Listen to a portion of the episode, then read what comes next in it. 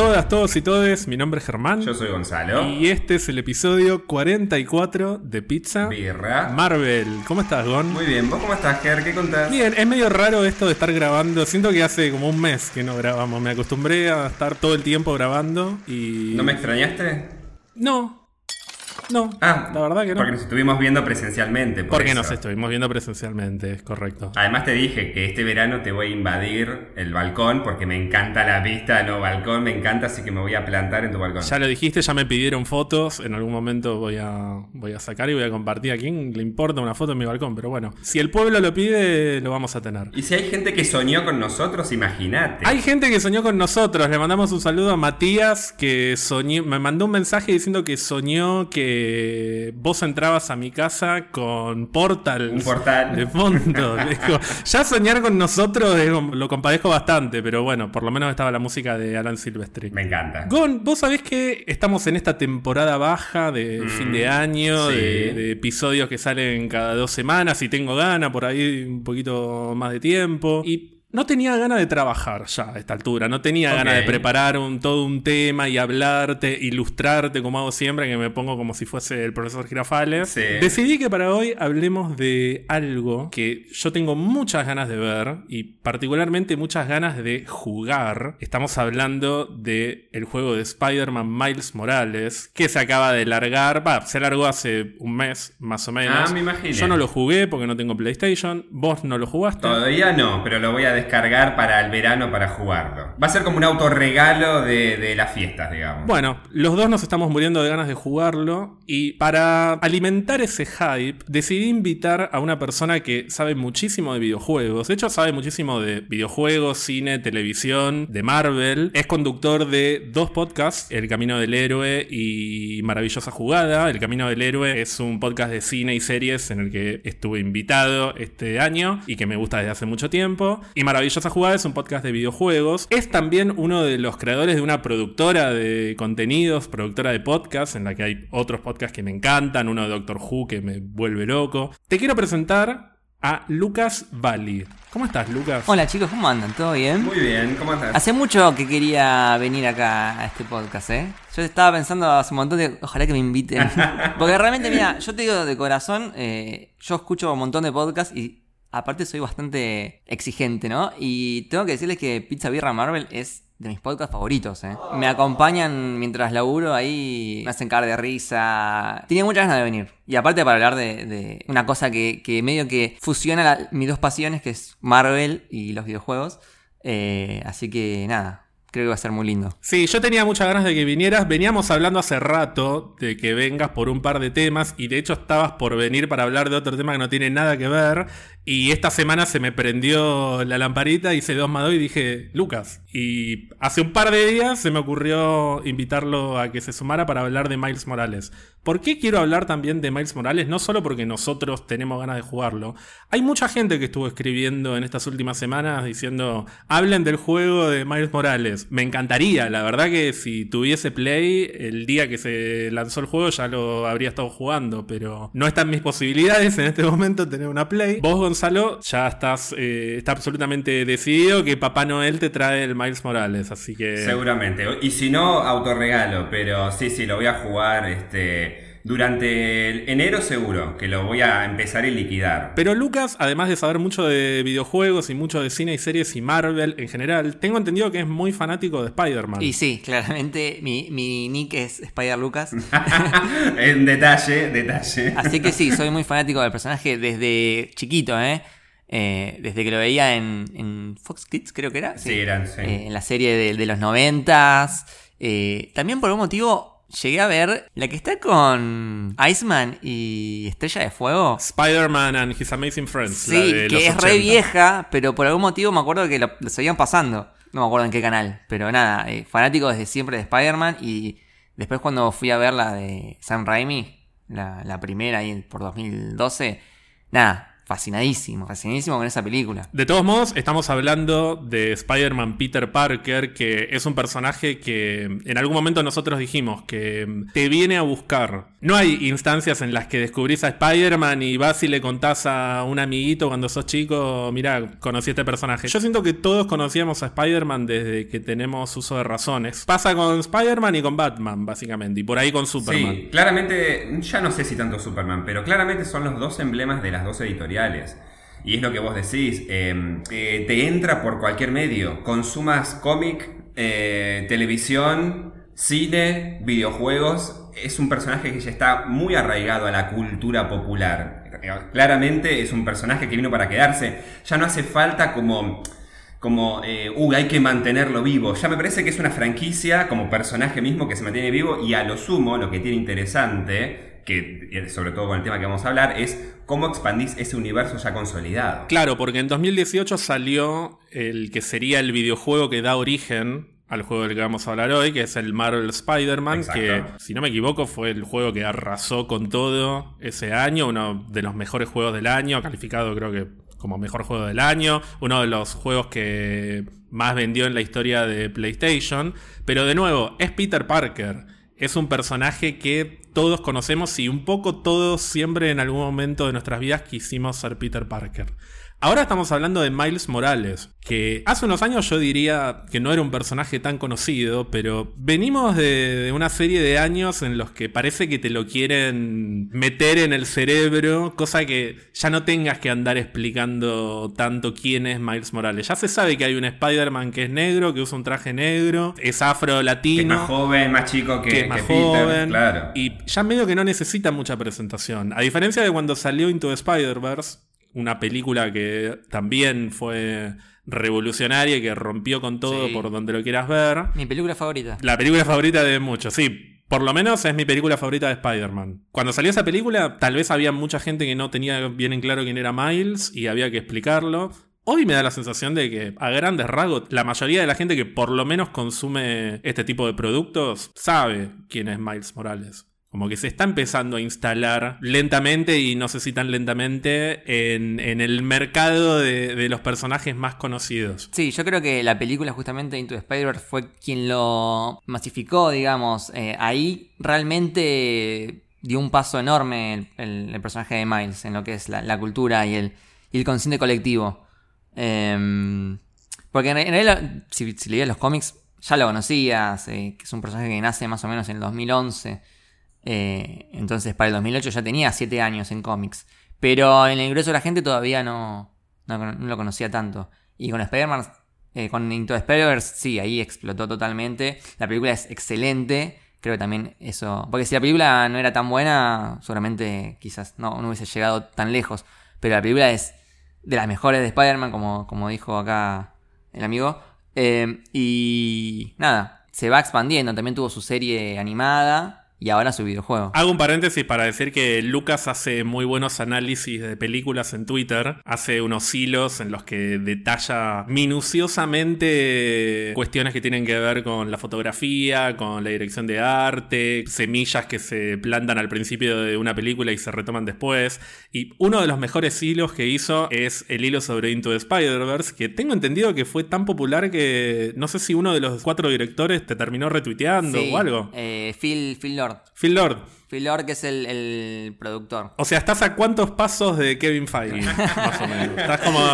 Estoy cerquita, estoy cerquita. En, los grados de separación estás a unos 3, 4 grados de Kevin Feige. E, ese hilo fue, fue muy divertido hacerlo porque es una película que está llena de detalles ocultos, que es algo que a mí me encanta, como que me apasiona mucho ahí investigar eh, los significados, investigar las referencias. No la terminás de analizar nunca. No, no, no, cada vez que la ves le encontrás algo nuevo. Yo me acuerdo cuando lo fuimos a ver al cine, Gon, que salimos diciendo la cantidad de cosas que no debemos haber visto y que es para pausarla. Dijimos eso y dijimos, esta película es para verla drogado con la última media hora, porque la verdad es un show de luces y animación impresionante. Sí, y esa película es muy importante para lo que es la construcción de Miles Morales. Hay un detalle técnico que creo que lo mencionaste vos también en el hilo, o, no sé dónde lo leí, pero que Miles está animado a una velocidad de. está, animado a la, mitad. De planos por segundo, de frame por segundo, inferior al resto. Está a la mitad que, de hecho, vos, si prestás atención, te das cuenta que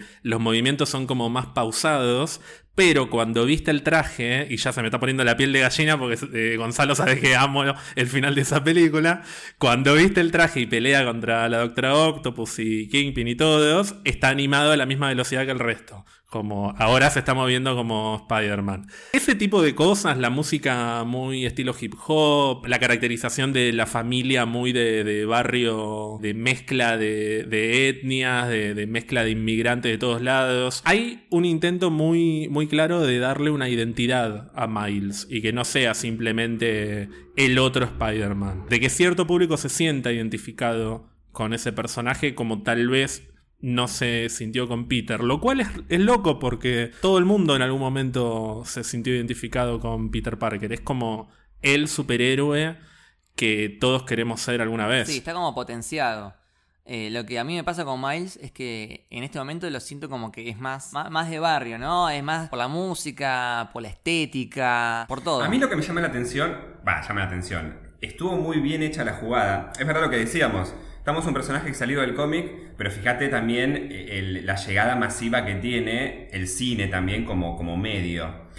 Pero claramente no fue aleatorio decir, che, ¿cómo hacemos para que este personaje llegue? No buscaron una, historia en la cual nos contaran a Miles y listo, sino, sino que justamente el personaje en el cine llegó con su gran película comparándolo con los otros Spider-Man. Principalmente tal vez con Peter, que es el gran referente, pero no solo el Peter de su universo, que chao, te lo matan a los 10 minutos, sino con el Peter Parker que todos conocemos popularmente.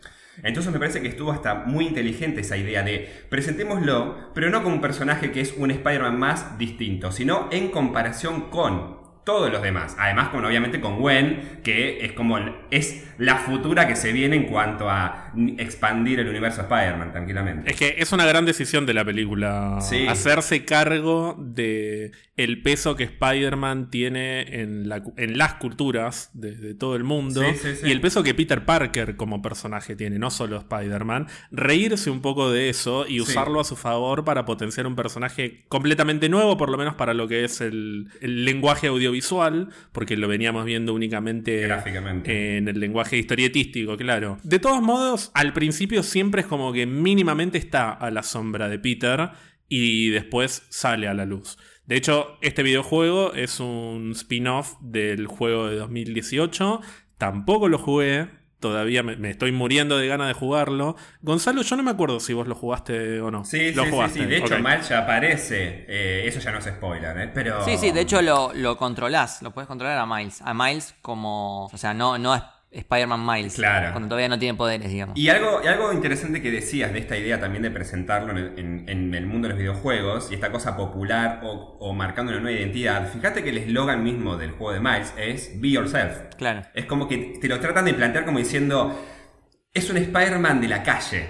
Es como que sentís que. Eh, si bien se balancea, está como más en la calle en los problemas cotidianos de la vida. Mientras que Spider-Man ya se encarga de vencer a. Ya está, más Avenger que otra cosa, básicamente, parece. O estaba a otra escala de conflicto. Lo que tiene también es que el, Spider-Man, el Peter Parker, digamos, de, este juego, de este universo.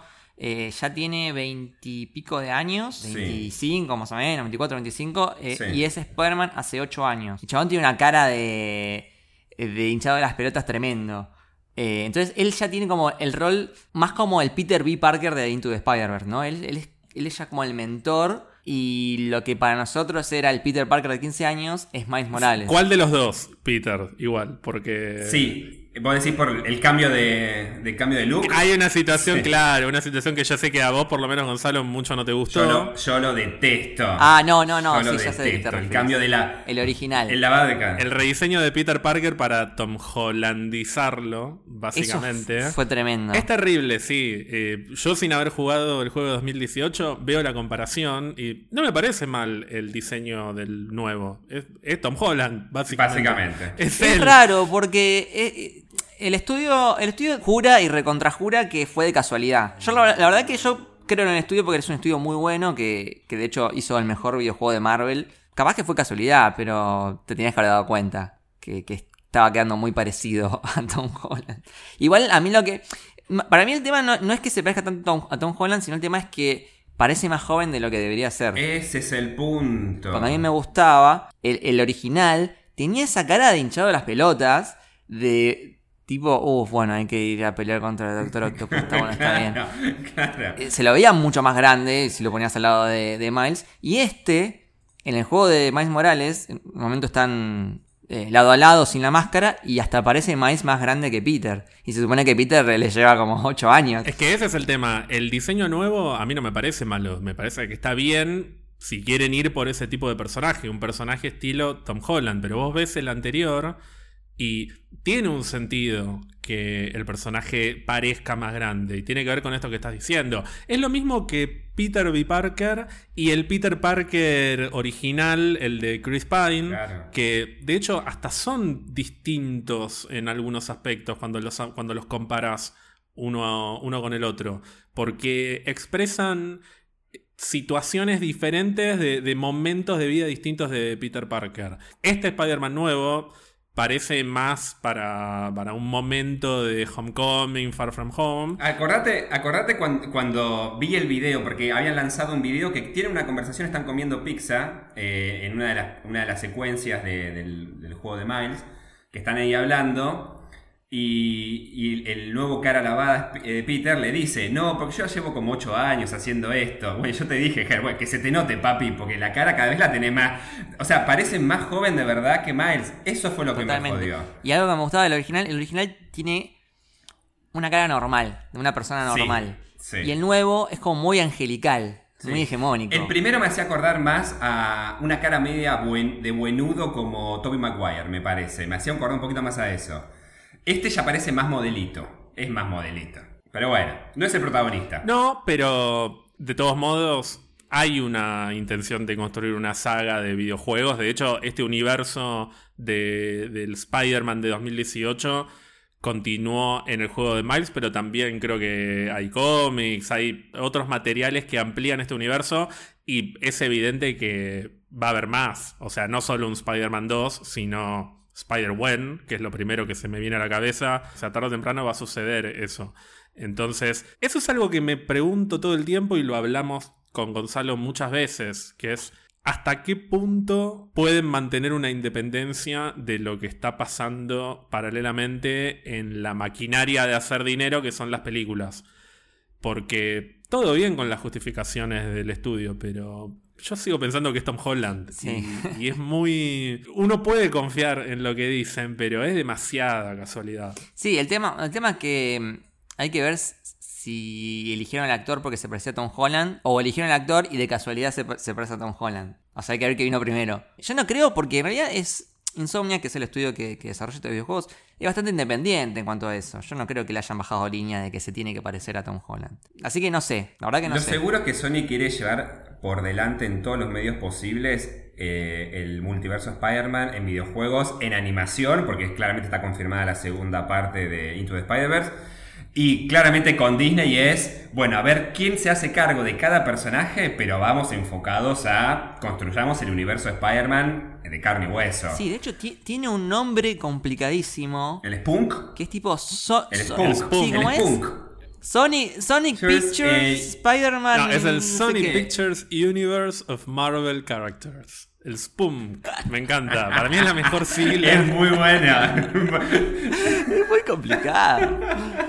Aparte, imagínate, che, vamos a salió una nueva película del SPUM. ¿De Nadie qué? va a decir eso en la vida de Morbius. SPUM. Con suerte saben quiénes son los personajes de los que hacen películas, boludo. De Morbius. Che, bueno, quisiera. Primero, que, que- acordate que hace un par de años querían, y siempre voy a decir lo mismo, querían hacer la película de las aventuras de la tía May. Con Sally Field, que no quería, ni quiso hacer la segunda película, solo porque tenía la amiga productora que se murió, qué sé yo.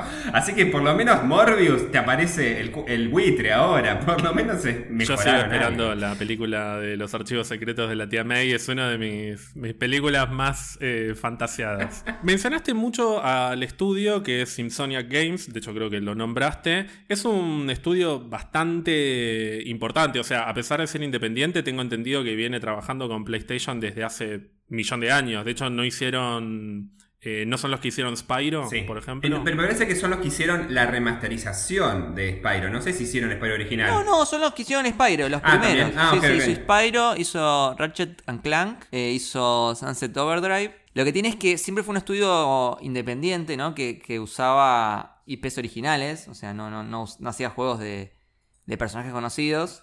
Eh, hasta que la- el primero que agarró grosso grosso fue el Spider-Man. Y creo que después de hacer el Spider-Man, ahí fue cuando Sony compró Insomniac. muy Disney, muy Sí, Disney la lo- decisión, claramente. Sí, sí, sí, sí. Pero es un gran estudio, Insomniac, es un gran estudio. Y es un estudio que se caracteriza por hacer juegos de qué estilo. Te pregunto desde mi, mi escaso conocimiento en estudios de videojuegos. Sí, no sé si hay, si hay un patrón de los videojuegos. Tienden a, a variar bastante. Eh, pero lo que a mí me gusta mucho de, de Insomniac es que incluso cuando agarraron el Spider-Man, fueron como bastante... mm, Como que se plantaron y hicieron, bueno, vamos, vamos a hacer lo que nosotros queramos. No lo que Sony nos diga. Por más de que sea Spider-Man y por más que sea el personaje más importante de Marvel, eh, realmente hicieron lo, lo que quisieron. O sea, tuvieron la total libertad. Y creo que por eso lograron un videojuego excelente y hecho con mucho, mucho amor.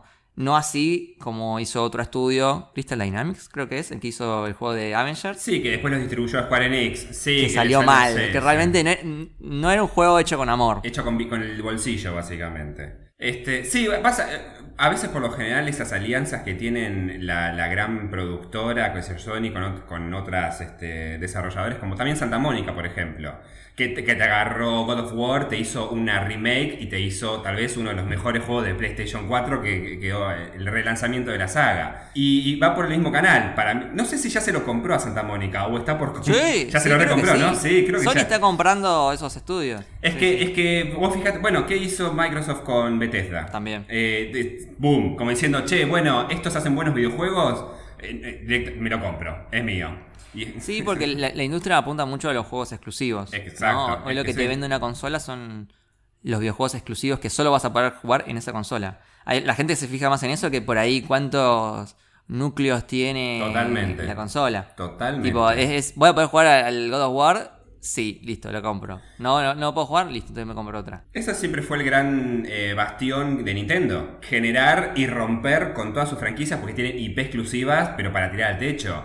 Y hay gente que se compra Nintendo por Zelda, Mario, eh, el Smash, eh, Animal Crossing. O sea, fíjate lo que vendió Animal Crossing este año, encima de pandemia, tipo, la rompió. Y, y me parece que justamente Sony y Microsoft van por ese lado, como diciendo, bueno, ya no es solo una cuestión de, de potencia, es... Nosotros tenemos estos juegos que no los puedes jugar en ningún otro lado. Las marcas. Las marcas, con la ventaja de que tener la marca Spider-Man es la gloria, porque es, es, es muy fuerte. Que yo estuve. eh, no soy una persona que se haya caracterizado por tener PlayStation. No. Tuve Nintendo 64 y quería tener una PlayStation. Lo que pasa es que había que elegir cuál de las dos. Y bueno, si tengo la Nintendo, no voy a tener la PlayStation porque mi madre no, no tenía el Fondo Monetario Internacional. Ahora, estuve prácticamente toda mi vida sin querer una PlayStation hasta que salió el juego de Spider-Man. O sea, un juego me hizo cambiar de, de Sí. opinión con respecto a una consola que. No te digo que no me interesaba, pero no, no era una prioridad para mí. Si puedo jugar millones de juegos. Bueno, evidentemente hay una tendencia Claro, ahí tenés. hacia eso. Ustedes que jugaron al primer Spider-Man, cuéntenme a mí, lo, lo digo como muy infantino, contámelo como si fuese mi tía Marta. ¿Vos me querés decir? Claro. Para, para, para. Cuéntenme por qué, habiendo millones de juegos de Spider-Man en, en el mundo, y para todas las consolas habidas y por haber, por qué el Spider-Man de 2018 es el mejor juego de Spider-Man. Bueno, hay, hay un montón de razones. Eh, como bien decías, hay un montón de juegos de Spider-Man. En un momento eh, me puse a investigar, eh, encontré un video de YouTube que te, mostraba un poquito de gameplay de, cada juego de Spider-Man y prácticamente salía uno por año en un momento. Eh, hay un montón. Pero el de 2018 es, creo que es el, más logrado desde todos los aspectos. Desde el mundo, que es una Nueva York enorme, prácticamente a, a escala, digamos. Toma toda la geografía de lo que es el mundo de Marvel, o sea, vas ahí caminando y te encontrás la casa de Doctor Strange, que es muy loco, es muy divertido, o vas caminando y te encontrás la embajada de Wakanda, o la torre Avengers. Eh, y también toma la geografía real del, de, Nueva York y te encontrás al Empire State, te encontrás el Madison Square Garden, puedes ir ahí por eh, Central Park. Nada, es enorme, es enorme, está muy bien hecho. El gameplay, o sea, todo lo que es la, la- la pelea, es divertidísima, es compleja, y no es que apretar cuadrado y listo.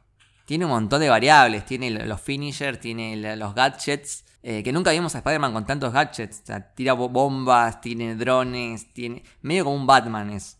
Eh, de hecho está basado en la saga de Arkham. Es como la respuesta a, esa. Eh, de hecho, bueno, Marvel venía como un paso atrás en cuanto a DC, en lo que es videojuegos, porque DC les había sacado mucha ventaja con los juegos de Arkham, que son muy buenos, y esta viene poco a ser la respuesta a eso. ¿Qué más? Bueno, la historia es, está muy buena, es muy fresca. Tenemos a los personajes de siempre, por ahí con algún giro. Eh, también hay algunos villanos que no son tan conocidos, que también se... que es, bueno, lo digo que está, está en todos los trailers, el Mr. Negative, Mr. Negative, que yo no lo conocía, lo conocí por el juego y después lo, lo encontré en los cómics. Y nada, la historia es muy buena, así que tiene todo bueno, o sea, gameplay, el mundo, las misiones son muy divertidas. E- Es muy divertido también de trasladarse, eh, que es algo que no, no todo open world eh, tiene. O sea, vos te trasladás del punto A a B y la pasás re bien, porque te estás ahí columpiando, está muy buena la física, cómo funciona la gravedad, es muy satisfactorio todo. Eso es algo que quería preguntarte. ¿Se, ¿Se agota en el modo historia o vos podés abrirlo y decir, bueno, hoy juego a que doy vueltas por la ciudad y me encuentro un ladrón y lo detengo? Totalmente. O sea, tiene como pequeñas... Sí, bueno, tenés la, la historia principal, después tenés todas las misiones secundarias, que son un montón. eh, y aparte de las misiones secundarias, tenés un montón de eh, coleccionables o, o actividades, ¿no? Tenés, no sé, como unos, unas mochilas que vas agarrando y, y tienen objetos. eh, que no sé, que encontrás la, la tarjeta de, de Matt Murdock. O, no sé, el peluche que le regaló Mary Jane. eh, o la primer cámara de Peter. Como vas encontrando objetos que te cuentan una pequeña historia. Puedes ir también encontrando lugares, tipo sacando fotos, que es muy divertido eso. Eh, nada, como que tenés un montón de, de- de actividades para hacer. Después en un momento, obviamente, te quedás sin nada cu- cuando lo, lo, lo platinás, digamos, cuando hiciste el 100%. Eh, te queda nada, rondar por la ciudad, que sigue siendo divertido. Yo me acuerdo que eh, pasé horas y horas, nada, o sea, columpiándome por los edificios sin ningún tipo de objetivo, simplemente porque era satisfactorio. Todo por Manhattan sería, ¿no? Como por la zona, el centro de Manhattan, digamos. Todo por Manhattan, sí, siempre Manhattan. Y, y no me vas a decir, Germán, que, ay, Gonzalo, deja de romper con esto. El último recuerdo que tengo de una recreación bastante linda y exacta de, eh, de Nueva York, de Manhattan, eran los juegos de, de Lego Marvel Super Heroes, en la cual vos con diferentes personajes tenías una misión principal, pero después, no solo con Spider-Man Lego, sino que con cualquier personaje, eh, con Iron Man, imagínate, con Thor, ibas sobrevolando toda la ciudad. Y también encontrabas el Santum Sanctorium de Doctor Strange, la Torre Avengers, eh, en- encontrabas este, el, el centro de comando, no, encontrabas el Helicarrier que estaba como sobrevolando la ciudad, encontrabas a Wiccan y a Hulkling que estaban escondidos en una cueva, andás a ver qué haciendo qué. Uh. Eh, sí, era, pero me encantaba. porque agarrabas jugaba- Hacía. Claro, dice, "Ay, somos amigos, entre comillas. Era como todo muy. Pero mm, yo creo que, tal cual como decía Lucas, a, a mí lo que me, me pasó con el juego este de Spider-Man es. Yo venía de jugando una larga, unos cuantos años juegos en la Wii y en- sobre todo en la Play 3, en la cual era una sobrecarga constante de juegos, pero que la verdad no sentía que estaban hechos con amor, por decirlo de alguna manera, ¿no? con hechos con pasión de decir, che, esto aporta algo fresco al personaje en lo que es el videojuego. O tenías los juegos que estaban asociados a las películas de Toby y de Andrew Garfield, que básicamente eran, che, aprovechemos el fenómeno de las películas y sacamos un juego con ma- Esos son juegos totalmente comerciales. son juegos comerciales, pero que la verdad, Sí. que por más que. Yo me acuerdo que el, el, eh, Amazing Spider-Man, el primer juego, fue como, uy, qué copado, porque tiene mejores gráficos, qué sé yo, bueno, comparados con los juegos de Spider-Man 2 o Spider-Man 3. Pero no sentías la libertad, más allá de la libertad de poder eh, balancearte por todo Manhattan, no sentías la libertad de que era una historia distinta y que el personaje, eh, que el videojuego aportaba algo nuevo. Claro. Era el juego de la película. Exacto. Y después me acuerdo que en Wii salieron como cinco juegos. Me acuerdo que estaba eh, Shatter, Shatter, eh, Shatter Dimensions, eh, Sí, Foe and- Foe Enemy, qué sé yo. Sí, Web of Shadow. Web of Shadow. Era como Sí. uno atrás del otro y es como que... Edge se- of Time. Eh, es, Edge of Time. Hay algunos mejores que otros, obviamente, pero porque tal vez tuvieron un poco más de tiempo para desarrollarlo. Y aprovechan el boom, porque Spider-Man siempre vendió. El tema es que yo creo que acá no solo se tomaron el tiempo, sino que realmente dijeron, vamos a hacerlo con el corazón más que con el bolsillo. Siento eso, como que realmente le pusieron mucho amor como la película Into the Spider-Man al desarrollo de este videojuego. Es claramente la respuesta de, eh, de- de lo que es Sony Marvel a, a los juegos de Arkham. porque si agarras la trilogía, bueno, porque hay cuatro en realidad, pero Arkham Origins, que lo hizo otra desarrolladora, es como que ese nadie lo quiere porque Rocksteady fue el que hizo Sí. Arkham City, Asylum y, y Night, y después está Arkham Origins, que nadie lo quiere, pero porque lo hizo Montreal, Warner Brothers, qué sé yo, Eh, pero fue la- claramente la respuesta a, eso. Batman la venía rompiendo mal en los videojuegos. Sí, sí, si te fijas, tiene el, ciertas mecánicas de, las peleas son muy de Batman. El, dodge o el, el que el último golpe medio que para el tiempo o que es en lenta eh, es un poco basado en eso. Pero está bien, o sea, toma algo que... No, no es, el Spider-Man no es el único juego que toma de- del estilo de pelea del, del de Batman. El de Shadow of Mordor, que Sí. es uno de, del Señor de los Anillos, también está basado en, en este mismo estilo de combate. Entonces, medio que ya es dominio público. No, ahí siempre lo voy a decir. Mi saga favorita de videojuegos de aventura y exploración es Tomb Raider y la, la última trilogía es claramente una se inspiró en Uncharted. Claramente, sí, sí. Básica- es eso. Es, es Sí, eso. Es medio cíclico porque Uncharted está basado en Tomb Raider y Tomb Raider se basó en Uncharted que se basó en Tomb Raider. Exacto. Y también por eso un poco las críticas del último, que fue bastante flojo a Shadow of the Tomb Raider en ventas. Pero porque el primero fue una gran novedad, el segundo mejoró lo del primero y el tercero fue lo mismo. Y es como que tal vez esperabas... Bueno, volvamos un poco a las esencias de Lara, en la cual era mucho más exploración. Y Lara no se cagaba tanto a tiro con todo el mundo. Pero esto fue tiro tras tiro. Pero bueno, ya está, no importa. Volvamos a, a Spider-Man. ¿Cuánto de todo lo que describieron de Spider-Man de 2018 hay en Spider-Man Miles Morales? Y yo creo que mucho. Es un juego que está hecho con el mismo motor, digamos. O sea, no es un DLC, el de Miles Morales. Es un juego individual, standalone. Pero está hecho con los mismos recursos. La, la ciudad es la misma. El sistema de combate es el mismo, con algunas diferencias, unos agregados, que son poderes de, que tiene Miles que no tiene Peter. Pero la esencia es la misma, con otra historia. El escenario es Manhattan también. El escenario es el mismo. O sea, no están en Brooklyn. Tomaron algunas decisiones muy interesantes para que para refrescarlo de una forma. Por ejemplo, el de Miles Morales es en Navidad, eh, por lo tanto está todo nevado. Oh, qué lindo. Entonces, es, o sea, es exactamente la misma ciudad, pero nevada. Entonces, un poquito te, te varía. Después el tema de los poderes, porque Miles tiene el poder de mm, eh, electrocutarte y, y de hacerse invisible, que no lo tiene Peter. Entonces, de ahí también hay una variación. Eh, y obviamente la historia de, Miles es diferente a la historia de, Peter, pero después en sí el juego es parecido, tiene misma esencia. Una, una, a mí, porque todavía no lo jugué, pero más allá de que una cosa es lo que te venden para, para que la gente compre y otra cosa es vivirlo como jugador. ¿Se siente realmente como un juego independiente del de Spider-Man 2018 o sentís que es, un, es una clara expansión del EC? Como, porque yo me acuerdo que mucha gente antes del lanzamiento decían, bueno, tal vez es como lo que hizo Sucker Punch eh, con Infamous Second Son, que después sacó The First Light.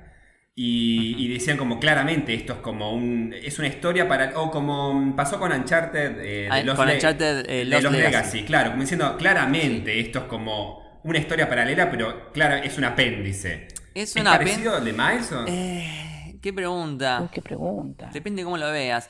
Yo lo, lo vi bastante independiente. Más que nada por la, la historia. La historia. Yo creo que la diferencia entre un DLC y un juego standalone es, eh, viene un poco por, por cómo sentís vos la historia y, y la cantidad de horas que podés dedicarle. El de Miles Morales le metés 10 horitas y cierra. O sea, tienen, tienen introducción, un nudo y un desenlace. Tienen sus propios problemas Miles. Tienen sus propios coleccionables el juego. Tienen sus propias misiones. Tiene su propio arco que, que cierra bien.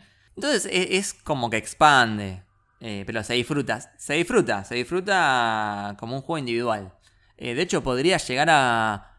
Podría llegar a jugarlo sin haber jugado el, el anterior. Te vas a perder algunas cosas.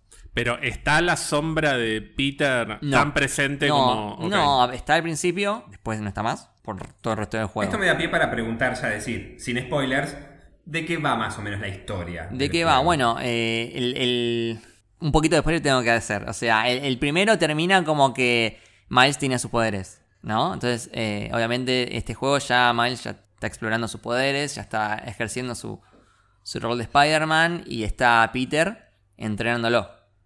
Es con el mentor, realmente es el mentor.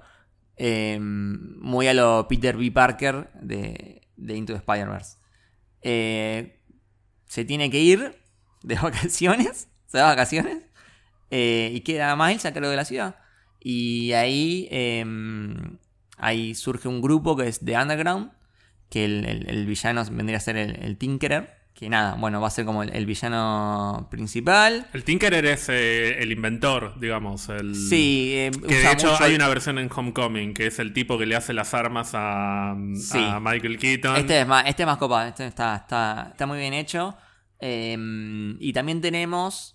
Son como dos facciones, ¿no? Tenemos The Underground con el Tinkerer y después tenemos una empresa que. eh, no, ahora no me sale. Es la, la empresa esta fulera de Marvel. Roxxon. Roxxon. Roxxon. Sí, sí. sí, Roxxon es la empresa que en el MCU está en Eh, todos lados. El, el- el Eh, Monsanto de. claro. del- Pero de pará, esa, es- esa no es la de Iron Man 2, ¿no? No. Eh, la de Sam Rockwell. la- no me acuerdo cómo era la empresa. No, eso es. Hammer, que es de Justin Hammer. Hammer, Hammer. Ah, esa es Hammer. No, No, esta es me Roxxon. equivoqué, me equivoqué. Es, eh, es eh, Roxxon con 2X, ¿no? ¿Es Con esa? 2X, No me acuerdo. sí. Las 2X, sí, Eh, es sí. como un villano en forma de empresa.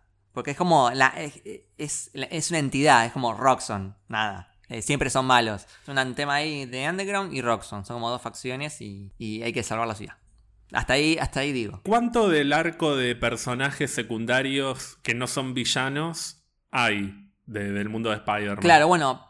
Eh, en, o sea, en el primero teníamos a Peter, Mary Jane, Tía May.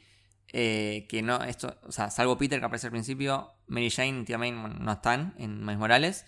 Eh, pero sí tenemos a- al amigo eh, Ganke. Claro, Ganke sería la, la versión original de Ned de las películas. Claro. Es el amigo de Miles en los Sí, cómics. después tenemos una amiga de, de Miles que se llama Finn, que es como una amiga del colegio.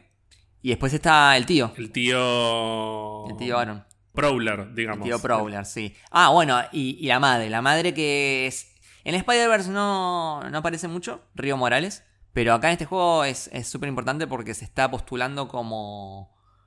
eh, no me sale ahora. Nada. Concejala. Sí, concejala de Manhattan. De, de- no sé si de Harlem o de. De la ciudad. Pero... Ah, de Harlem, porque claro, porque están en Harlem ahora, ¿no? Eh, Se, se mudó a Harlem. Él es de Brooklyn y se muda a Harlem. para aprovechar el mapa de Manhattan y no tener que hacer un mapa de Brooklyn. Obviamente, Claro. obviamente. Sí, no me acuerdo si lo dijiste recién, pero también, eh, no es spoiler, porque lo salió como noticia como parte del lanzamiento. Eh, la mención de Lady Beagle dentro del videojuego. Sí, eh, es parecido a la del el 1. O sea, hay unos podcasts Ok. de JJ. Jameson. eh, que te- mientras vos vas paseando o yendo de un lugar a otro, te sale el podcast de JJ, que siempre está gritando. En, la que- en el de. Miles hay uno más, o sea, vas alternando entre dos podcasts, que uno es el de JJ, que es re mala onda, y el otro es una chica que se llama, creo que se llama Dani, eh, que es como re pro Spider-Man. eh, Claro. Y vas ahí switchando entre esos dos. Es bonito que sean podcasts, es como, a, a mí me, me llega. Eh, JJ también quiere, pide fotos de Spider-Man con el traje negro. No, no, no dice nada. I want Spider-Man. Sí, obvio, obvio. O sea, sí, sí, sí, sí. La, la jugabilidad, ¿qué onda? ¿Modifica el del 2018 a ahora o más o menos se mantiene? Se mantiene, diría que la mejora. Sigue siendo tan divertido como, como, como el anterior, pero tenés un par de cositas más, como esto que decía al principio de. El Venom Power se llama, que es el poder para electrocutar. Eh, que lo usas bastante, lo usas bastante. Y el tema de hacerte invisible, que también está muy. te, te, salva las papas en momentos cruciales. eh, que es algo que no tenía el otro Spider-Man. Y también tiene, bueno, esto de las ramas. O sea, vos tenés como una. En el menú tenés una rama de. De, de habilidades, ¿no? Más para el lado del stealth, que de hacerse invisible, eh, más del lado de la electricidad y más como más balanceado. Entonces vos vas ganando experiencia y subiendo de nivel y vas ganando puntos. Y esos puntos los vas gastando eh, según como quieras vos en, en- en las ramas. Por ahí. Al final terminás con todo comprado, pero al principio como que vas eligiendo cuál, cuál querés usar más. ¿A qué quieres llegar primero? Claro. Si sos más ofensivo, sos más tranqui de ir bajándolos uno por uno. hacer una pregunta, ya me adelanto, pero porque una Sí. de las cosas que me arrepentí es si vos reservabas el juego, sea en Play 4 o Play 5, te daban ya eh, como, como beneficio poder usar el traje de Spider-Man Miles Morales de Into the Spider-Verse y la animación era así como media de caricatura. Eso, eso es algo que podemos charlar porque es, es excelente. Bueno, pero Es digo, excelente. de- de- de- ¿Cómo decime- es? A ver, yo no lo tengo muy en claro. Hay un, bueno, en, en, en el juego de Spider-Man, tanto el, el primero como el de Miles Morales, vos tenés trajes que puedes ir cambiándolos. eh, que vas obteniendo a medida que vas jugando. Uno de los trajes del Miles Morales es el traje de Into the Spider-Verse. Que es muy, muy particular. Porque primero te cambia la contextura del cuerpo. Porque si te fijas en el Miles Morales de Into the Spider-Verse es como. Es muy flaquito, tiene como la- la- las piernas, los brazos muy flaquitos. Es como. Sí, sí, sí. Y lo, lo lindo que tiene es que te cambia la animación del personaje. Entonces tiene esta animación eh, que está a mitad de frames, Claro. que se siente muy crunchy. Realmente te sentís que estás... eh, es, es como el juego de la película de Into the Spider-Verse. Porque aparte, las poses y lo, cuando salta y los movimientos, eh, hay muchos que son sacados de Into the Spider-Verse. Eh, hay uno que... A ver, no, no sé cómo explicártelo en audio, pero... eh, vas, vas caminando y cuando saltás de un techo, como que pega un girito, que es el mismo girito que hace al final de Spider-Verse. O cuando cae ag- agarrándose la, la cabeza, tipo como, como si estuviese Sí, durmiendo. para acostarse en la cama. Claro, tiene, sí, tiene sí, ciertas, ciertos homenajes a la película que, que son muy, muy lindos. Y además, además de todo eso, eh, le puedes poner un, un modo que eh, cuando pegas salen los, los POW y los, las onomatopeyas. Ay, me muero, Re, me muero, re- me muero. recontra No, comiquero. por eso, es algo que me arrepentí tanto de no haberlo reservado. Igual el traje se puede comprar o conseguir. No, igual lo puedes sí, obtener- sí, sí. lo puedes obtener Pero igual, Shop ¿eh? Lo delicioso. puedes obtener igual. A ver, convengamos una cosa. ¿Cuántos de los consumidores o, propietarios de una Play eh, van a comprar el juego, pero por la película? No porque hayan conocido al personaje de otra manera. Porque vieron la película y dijeron, che, yo quiero montón. jugar con el personaje de la película porque me encantó la película. Y la verdad que compro eso porque me encanta de que cómo lograron incluso homenajear desde Insomniac a la película, porque claramente para mí marcó un gran avance en lo que es el universo de Spider-Man. Y sobre todo en calidad, o sea, y no solo a nivel historia, a nivel visual, fue una renovedad también lo que aportó esa película. Sí, sí, es que mm, se convirtió como la, la base de Miles Morales, ¿no? Yo creo que si vamos a Sí. Peter Parker en, en lo que es cine y tengo que hacerte ver una película para contarte quién es Spider-Man, suponiendo que no tenés idea de quién es, te hago ver la primera de Sam Raimi. Sí. La primera de Sam Raimi eh, tiene todo. Tiene el origen, tiene el, el- villano principal, eh, tiene, es una buena historia, es muy fiel al cómic, lo tiene todo. Eh, es una gran historia de origen. Eh, creo que la, la de Sam Raimi, de, la de Spider-Man, es Into the Spider-Verse con eh, Miles Morales. Exacto, es que sí. Es como la base. Eso es algo a lo que quería ir. Al margen de lo del traje y lo del POW, boom, todo eso que son como guiños visuales. ¿cuánto- vos que analizaste Into the Spider-Verse frame por frame, básicamente. ¿Cuánto del espíritu de Into the Spider-Verse hay en el juego? No, en realidad es un tema más. Es como un guiño, ¿no? No es que vas a tener eh, referencias eh, a la película. Son es otro universo. es otro universo. Simplemente tenés un traje. Tenés un traje que es el Spider-Verse. Que lo homenajea porque tiene la, ani- la animación distinta. También, de hecho, tiene el, esta cosa cromática. Que los bordes están rojos y azules. ¿Entendés a, a lo que me refiero? Tiene, tiene esas cositas, pero la historia es, es original, ¿no? Es que tiene... Pero por eso, o sea, si lo jugás sin el. sin ese traje y ese. O sea, como con ese complemento extra, el juego en sí mismo construye algo nuevo también. Sí, o sea, como lo hicieron en 2018, es una versión de Miles pensada y construida por Insomniac, básicamente. Sí, sí, sí. El, el- el caso de Into the es un traje más entre todos los que tenés. Acá el comentario pajero. Eh, es verdad, no sabía lo de que si elegís el, traje de, de la película, le da incluso la fisonomía, digamos, este.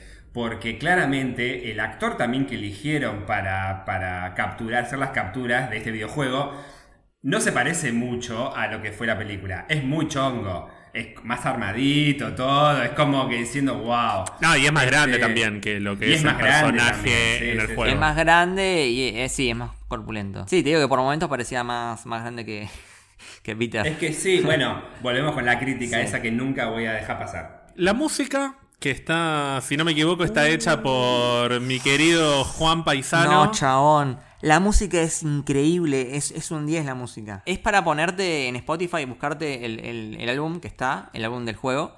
eh, y lo puedes escuchar porque es, es increíble. Es increíble, tiene un par de temas originales. eh, y tiene un par de temas así, así de, de, de hip, de hip hop que... Nada, e- es el espíritu de, de Miles, ¿no? Sí, hay un tema de Jaden Smith, si no me Sí, equivoco. sí, sí. Y la banda de sonido es Sí. de John Paisano, que es el mismo que hizo 2018. O sea, Spider-Man 2018. Y la música de Daredevil. Sí, sí, sí. Acordate cuando, como, como bonus, que ¿te acordás que hicimos el especial de videojuegos con Rocco? No, el especial de, de bandas sonoras, que dijimos, Ger, si tenés un tiempo, buscate la banda sonora del videojuego 2018 de Spider-Man, porque es hermosa. Es- hasta tiene su propio tema, todo, pero sentís que siempre está inspirado en, en la música que hizo eh, Danny Elfman con esos, viste, que- eso, viste que Spider-Man tiene mucho esa cosa. Y que Michael Giacchino también, ¿cierto? De alguna u otra manera trató también de, de recuperarlo. Pero la música del 2018 me encantó, así que seguro que, por lo que dice Lucas, debe estar también increíble. La música del Miles Morales es tremenda. es realmente Sí, a mí me da. Yo no escuché ninguna de las dos. No escuché, pero porque no quise, porque quiero jugarlo y descubrirlo mientras juego. Es como cuando haces una película. Ves la película y decís, por Dios, lo que te cuenta y narra la música, además de lo que ves y escuchás. Entonces después te buscas y te pones la banda sonora. Primero jugalo y vas a ver qué bien conecta la, música con el videojuego. Y seguro que hizo lo mismo, hicieron lo mismo con el Miles Morales, así que debe Incluso, ser eso. incluso también tenés eh, más tipo salsa, porque ellos son tienen origen puertorriqueño. Eh, eso es muy lindo, eso quiero mencionarlo. En el Miles Morales se le da mucha importancia a todo lo que es latino, puertorriqueño, muchas banderas. Eh, es, un juego muy inclusivo. Tenés, por ejemplo, Miles Morales sabe eh, el lenguaje de señas. Hay un personaje que es sordomudo y, y vos hablás y Miles habla con el lenguaje de señas. Es muy lindo. Ese personaje es muy lindo. Eh, incluso ya desde el anterior, desde el 2018, tenés un montón de banderas LGBT por la ciudad. Eh, tenés grafitis LGBT, nada, tenés- es- es- está, está muy bueno, es muy, muy, muy consciente de ese lado. Ger, me tenés que llevar a Nueva York. ¿Cómo puede ser que todavía no me llevaste? Tengo que ir a Me quedé ciudad. sin plata, Gonzalo. Este año me. Jugar al juego de Spider-Man, que es como está en Nueva York. Es, exactamente, es verdad. es Bueno, verdad, es que razón. mientras lo decías, hay algunas zonas de Nueva York que caminás y tenés, no podés caminar porque tenés las banderas LGBT en la cara, o sea, están por todos lados, la- como la Avenida 9, o sea, como lo que sería sí, Hell's sí. Kitchen, que en Netflix es un barrio en el que te matan y tiene que ir Daredevil a salvarte. Claro. En la vida real es un es una fiesta LGBT. Sí, sí. Así que mm, tiene sentido que eso esté representado en el juego. Y otra cosa que quería mencionar es el tema de- del, del español. Hay mucho español, hay mucho español y bien hablado.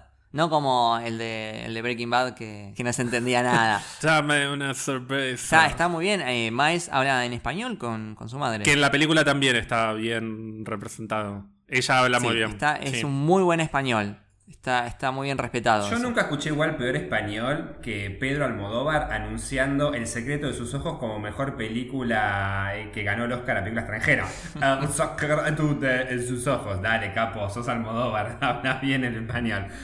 Yo me quiero ir a lo- al, al- al juego en cuanto a dificultad, nivel de dificultad. Igual, superior al, al de 2018, al Spider-Man, es igual. No, es igual. En, en ese sentido es igual. ¿Y el de 2018 Sí, qué dificultad tiene? No, no, normal.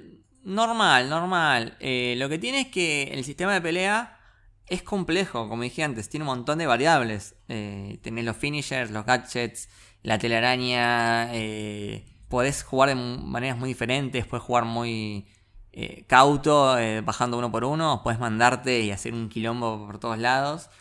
Depende de vos. Pero como que te abre las posibilidades para que vos juegues como vos quieras. La referencia sería Arkham, básicamente. Eh, Es como el Arkham, sí, es como el Arkham. Claro. Sí, es más, quizás un poquito más, dif- más difícil. Pero en el buen sentido, o sea, no, no es una pavada. No, no, no. Pero lo que tiene interesante es que haces que el jugador también aprenda a jugar. Eso es lo interesante. Iba a decir lo mismo. Interesante. iba a Yo te- decir lo a- mismo, decís, sí. bueno, pará, que a este lo voy a noquear, a este le voy a ir de atrás, a este le voy a poner una bomba, eh, a este le voy a hacer un, un finisher, a este lo, lo voy a electrocutar. Te hace planear todo antes de, de mandarte. Pues si te mandás así, de una te, te matan. Claro, pero esta curva de aprendizaje que está en todos los juegos, eh, tenés como el primero 10% del juego en el que tenés que aprender a usar el personaje, pero para Spider-Man y para los superhéroes en general, pero para Spider-Man puntualmente, este proceso, eh, la secuencia de entrenamiento, ¿no? Que está en todas las películas, Claro. es clave. Es verdad que hay videojuegos, si, que- si no jugás al Breath of the Wild, y ahí tenés básicamente 150 horas para ir aprendiendo y mejorándote. Lo que tiene interesante es que tal vez vos ya siendo Miles Morales, porque ya estás convertido en Spider-Man, vos ya querés ir a cagar a piñas como Spider-Man todo el mundo. Pero lo interesante seguramente es que en, tu propia historia tenés que seguir aprendiendo y evolucionando. Yo, otra pregunta que te quería hacer es, ¿es divertido el juego en cuanto a los chistes, todo? Porque el, el primero de Spider-Man, eh, Sí. la verdad que es, te cagás de risa Sí, sí, también, tiene momentos muy, los comentarios, todo. Y siempre la figura de Spider-Man está asociado al tema de, yo siempre es la gran crítica que le digo que si bien son, sobre todo Sam Raimi fue muy fiel al cómic, todo, yo siento que el Spider-Man de Sam y el de Andrew, bueno, el Toby y el de Andrew Garfield, le faltó esta cosa de estar tirando chistes en las peleas. Spider-Man no para de hablar, es a veces hasta es insoportable peleando. Y los enemigos diciendo, bueno, callate, insecto, bueno. Y algo que sí rescato de Kevin y tu tía Ger, de, de Mi tía Victoria de Alonso. de Victoria Alonso, es que lo hicieron a, a, a Tom Holland que no para de hablar mientras pelea. Y eso me gustó que en el videojuego esté. En Miles, ¿qué pasa con No, es súper divertido. Súper divertido eh, en todo, todo lo que es diálogos y guion. Realmente eh, me cae de risa. Me cae de risa. El compinche de Ganke eh, es muy gracioso también. Entonces, eh, todo el tiempo están hablando porque es como su, su oráculo, ¿no? Él, él está. Es como era Ned, es como es Ned en, en el MCU que se, llama, se autollama eh, The Guy on the Chair. Claro, me encanta. Amo esa referencia, amo. Ganke está siempre presente llamándote, avisándote, mandándote info. Y como que son. Tienen esta amistad que como que se reentienden. eh, y nada, se boludean, se hacen chistes.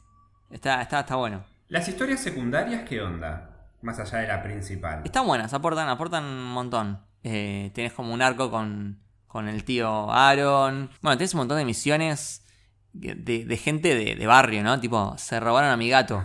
No, pero es mi gato, ¿no? Y tenés que ir a buscar al gato. En un momento tenés que perseguir palomas. O tenés que apagar un incendio. O tenés que recuperar eh, la- eh, los productos que le, eh, que le- de un negocio que le estaban trayendo y se los Está robaron. buenísimo porque por un lado Spider-Man es el superhéroe del barrio, ¿no? Como Your Friendly Neighborhood, Claro, entonces sí. tiene sentido. Ahora, yo me imagino Miles como el sucesor o, o como el aprendiz de Peter que quiere estar a la altura y dice, bueno, se fue de vacaciones, quedé yo a cargo de esto, voy a tener que pelear con el duende verde, voy a tener que Sí, sí, pelear sí. contra el Kingpin, no, tiene que perseguir palomas, rescatar un gato. Y es muy Spider-Man eso también, es como el principio de Homecoming Claro. que, que le está ayudando a una señora a cruzar la calle. Y comiendo churros después, Y claro. comiendo churros. Claro. Totalmente. Sí, sí, sí. Lo- Los villanos grosos vienen del lado de la historia principal.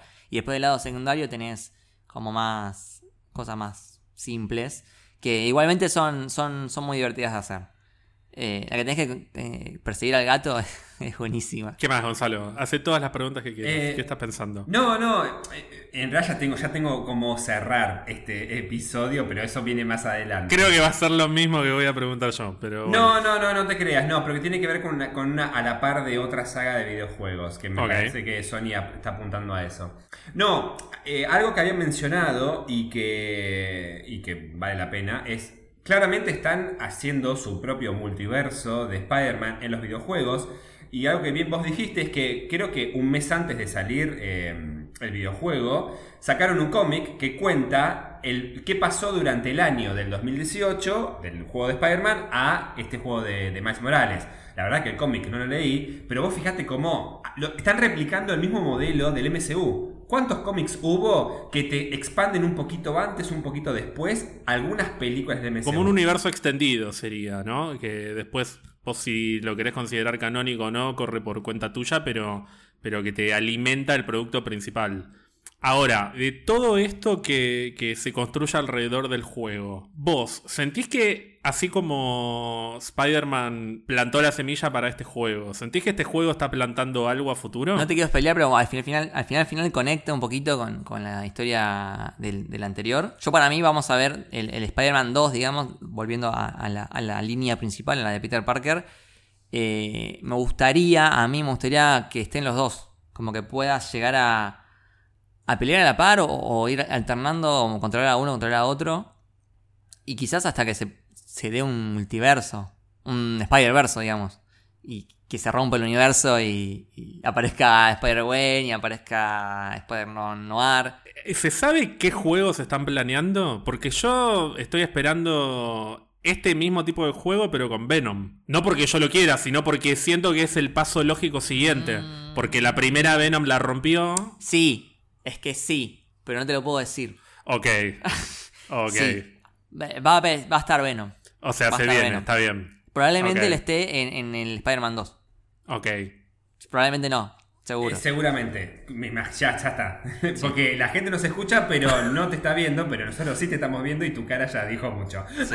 Y ya, ya Claro. Sí. No, porque, eh, porque el primer Spider-Man es más o menos contemporáneo a Venom, que es una película que eh, te puede parecer malísima tal vez, pero eh, a mí ya no me parece tan mala como me pareció en ese momento igual. Pero, es, pero fue muy exitosa, Sí. es la realidad. Y al toque ya dijeron vamos con Venom No. 2 y Carnage y, y todo lo que sea. Entonces, siento que tiene que llegar ese juego en cualquier momento. Además, perdón, em, sacando algún que otro juego, nunca tuvimos un juego de Venom. Tipo Venom de soy Venom, qué sé yo. Y No, está el Maximum Carnage que juegan. Que, que jugás con Peter y con. O sea, que jugás con los dos personajes. Exacto, pero De- te del vas año del pedo, igual estoy hablando, creo- del 90 y pico. Tranquilamente, igual yo para mí pongo toda la ficha, como, como decía Lucas.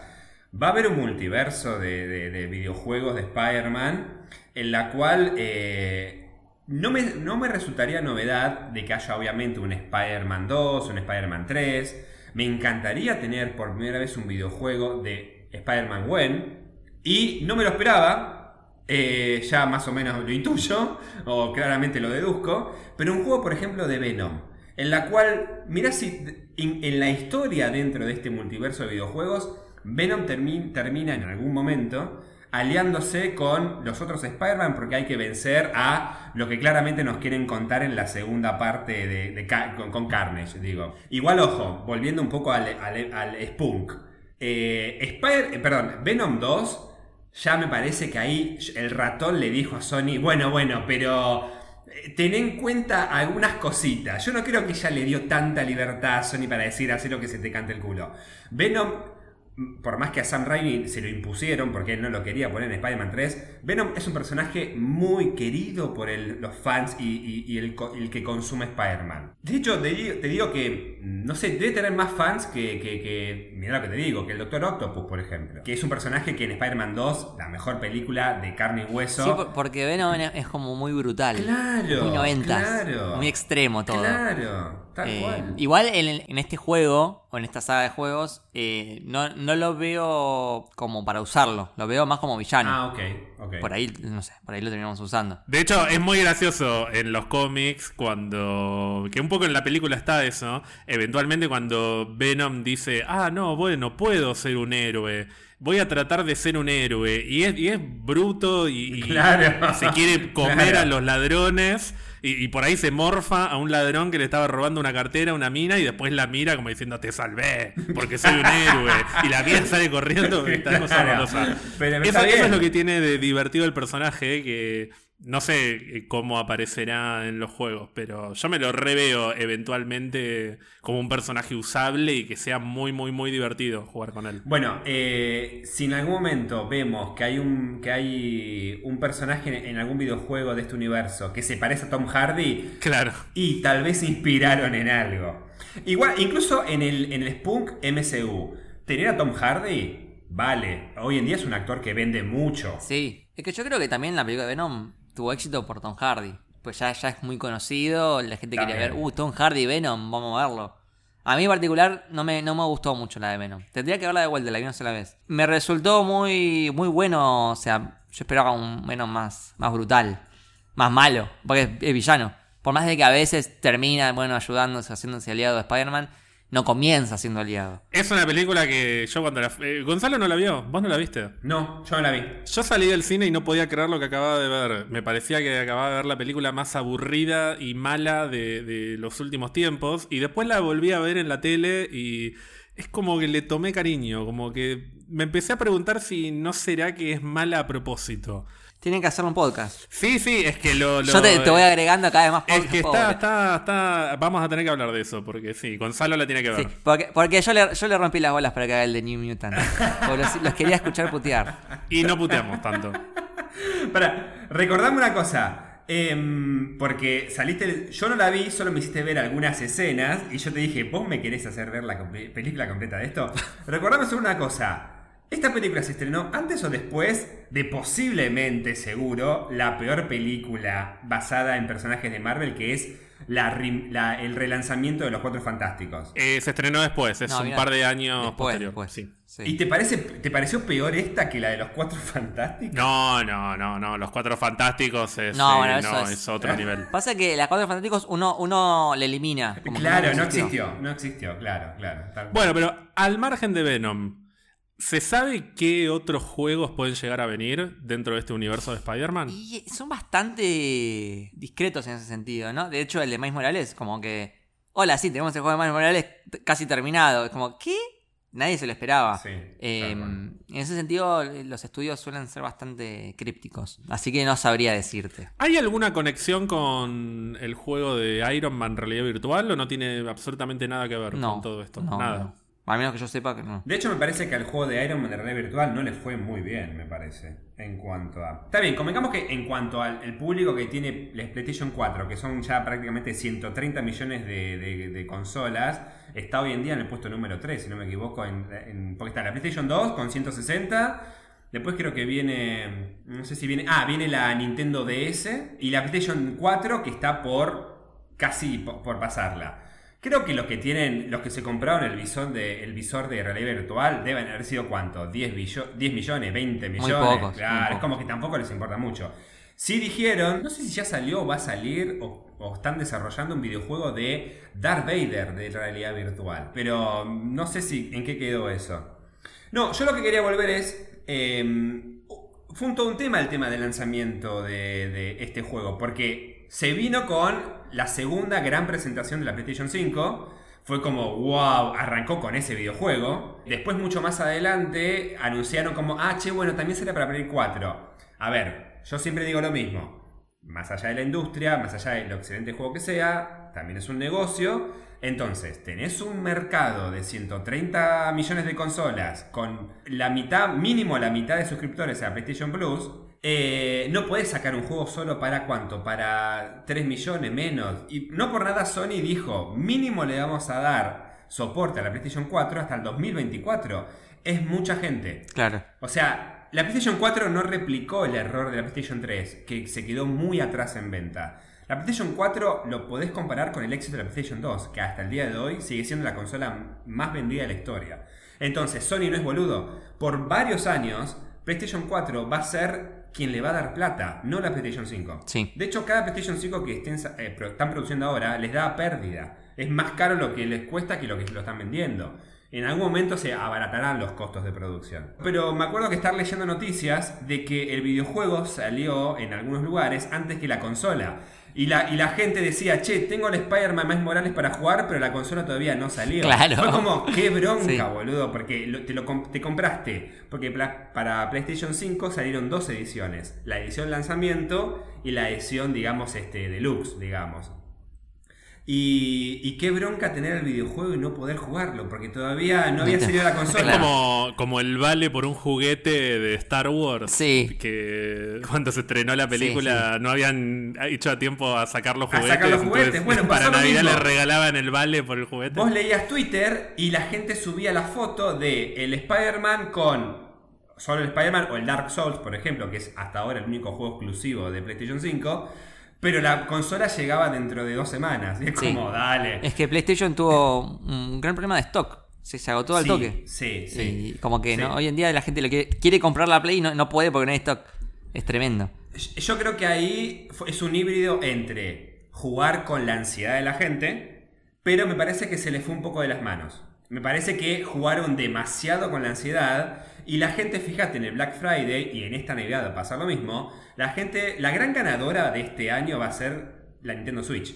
Los va a pasar por encima. En Black Friday fue la que más vendió. Eh, y va a pasar lo mismo. Hay que darle tiempo a las consolas también. Y otro detalle también, de, perdón, de PlayStation 5, ya que estamos hablando, es, a diferencia de Play 4, en la PlayStation 5 vos podés, en el juego de Spider-Man, de Miles Morales, elegir dos modalidades de, de- de gráfica. La modalidad a 60 fotogramas por, por segundo, en la cual ves todo como un, todo un re lindo, re fluido. O la modalidad E en más intensidad y ahí es la donde se aplica el famoso trazado de rayos. El ray tracing. El ray sí. tracing. En la cual, a diferencia de lo que pasaba con el juego de 2018 de Spider-Man, si vos te, te- te pones frente a un espejo de un edificio, te ves reflejado, por ejemplo. Un detalle boludo, pero a la gente le encanta, porque es más real. Vos vas subiendo un edificio, trepando en las ventanas y te ves reflejado en- los vidrios. Entonces, eso algo interesante tiene la PlayStation 5. Elegís entre la fidelidad o la, eh, la, la resolución, básicamente. Eh, Lucas, hace rato que tengo ganas de comprarme la PlayStation y vengo hablando con Gonzalo. De hecho, bueno, anunciaron en Miles Morales, yo ya quería el, el Spider-Man 1 y dije, bueno, a la mierda, cuando salga la Play 5 me compro la Play 5 y, y juego todo. Juego Tomb Raider, juego Uncharted, todo lo que haya. Sí. Y después, bueno, cambié de opinión, no sé cuándo me la compraré. ¿Qué me compro, la Play 4 o la Play 5? Yo te diría que a esta altura vayas por la Play 5, que aparte va a tener un como un modo que vos vas a poder jugar, eh, no todos, pero muchos juegos de Play 4 eh, en forma, digamos, retrocompatible. Retroactivo. em, claro. Vas a poder jugar. O sea, lo- los, creo que lo más grande es eh, Los Tofás, Uncharted, Spider-Man, God of War, Bloodborne, van, van a estar en, en PlayStation 5 para, para jugar. Yo te recomiendo que vayas por la, por la 5 porque aparte, o sea, la Play 4 está terminando, la Play 5 recién empieza, entonces eh, a, a largo plazo te va a convenir el Play 5. Es que ahí lo veo que Gonzalo está haciendo caritas y algo que me decía Gonzalo y que a mí me pareció bastante razonable es los primeros años o, o- o los primeros periodos de las consolas nuevas no son tan buenos como los periodos que vienen después. Las tandas. Entonces, Sí, salvo que consigas una Play 4 en- a muy buen precio y la tenés ya, en este momento te llega mañana, porque Play 4 la- se puede comprar. Salvo que pase eso, por ahí te conviene más la 4, pero... o sea, el problema va a llegar el día que haya exclusivo Play 5. sí, cuando salga God of War 2 va a ser exclusivo Play 5. Cl- No, pará. Acá ya me meto. ¿Vos te pensás que el God of War 2 va a ser exclusivo de PlayStation 5? Sí, para mí sí. Olvídate. Y para mí sí. No, 2021. ¿Cuánto va a llegar a vender a lo sumo? ¿10 millones con 130? Para, olvídate, es, es un juego exclusivo. Los juegos exclusivos son los que más plata llevan de desarrollo. Play no se va a perder semejante negocio. Sí te puedo llegar a entender de que los, claramente, de Last of Us parte 3, claramente va a ser desarrollado exclusivamente, pero porque no es casualidad que Last of Us siempre salen Ah, en el final en de el las- final de ciclo de cada consola. Sa- salió como el último juego, gran juego de PlayStation 3, salió en la última etapa de PlayStation 4 y va a salir al final de PlayStation 5. Ahora, esto Ger es como. Mi opinión, obviamente, ¿no? Esto es como tu eh, el listado de películas que los, le, le pones una posición y tenés como fotografía, dirección, guion, il- iluminación. Esa Pero planilla tenés una columna. esa. Tenés una columna. Claro, pero tenés una columna que es. ¿Qué dice? El alma. Alma, el alma.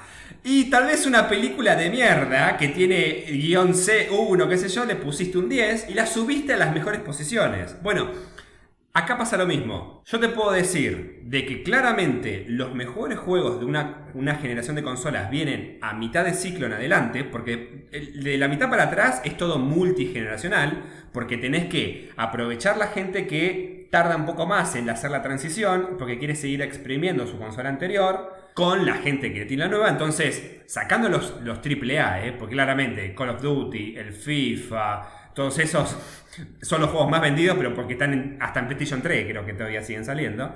Eh, no por nada, Miles Morales, el Horizon Forbidden West, el Sackboy, dijeron, che, no, hay que sacarlo, porque claramente, ¿quién nos va a comprar este juego?